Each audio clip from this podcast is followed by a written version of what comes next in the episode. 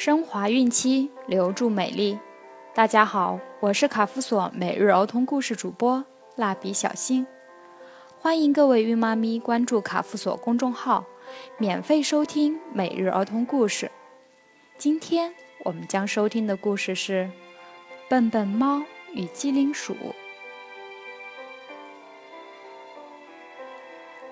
机灵鼠生在小偷世家里。所以，他最喜欢偷东西，人们都讨厌他。可他贼头贼脑，很难捉到。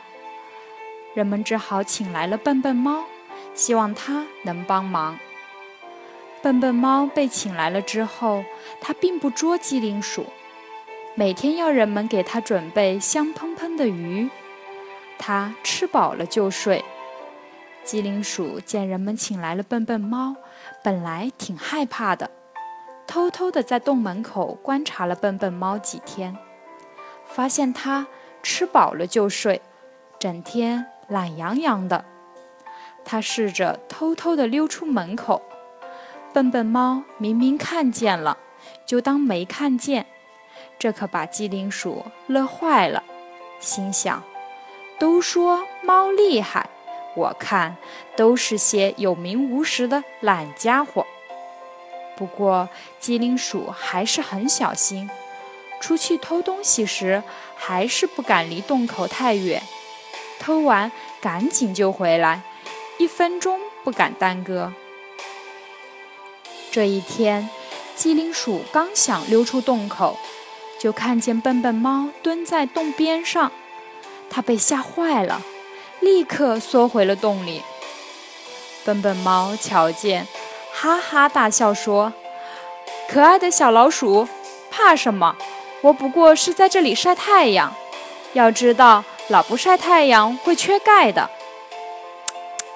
尤其是你这种长期生活在黑暗的洞里，会更缺钙的。”机灵鼠冷笑道：“别骗我出去，你是想吃了我？”别装好心了，笨笨猫听了，笑嘻嘻地说：“真是一只谨慎的老鼠。不过你放心，我不吃你，我天天有鱼吃，还费劲捉你干嘛？”说着，笨笨猫打了个哈欠，一摇一摆地走了。机灵鼠见笨笨猫走远了，它鬼头鬼脑地钻出洞口，看见远处放着一个鸡腿。他流着口水，想要去偷吃的，可是又怕离洞太远有危险。正犹豫不决的时候，听见笨笨猫的歌声越来越远，想是出去大门口晒太阳了。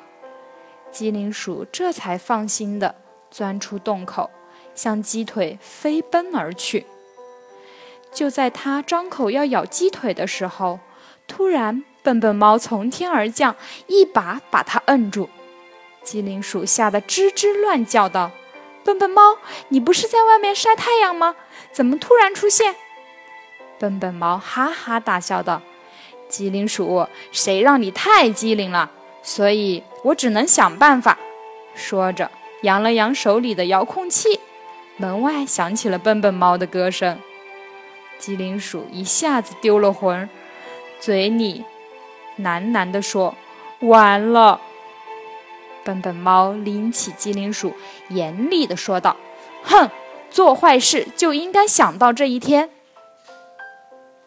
原来笨笨猫其实是只机灵猫呢，小朋友们，你们说对吗？好了，今天的故事讲完了。想要继续听故事的朋友们，可以关注页面最下方卡夫索公众号，每日收听儿童故事。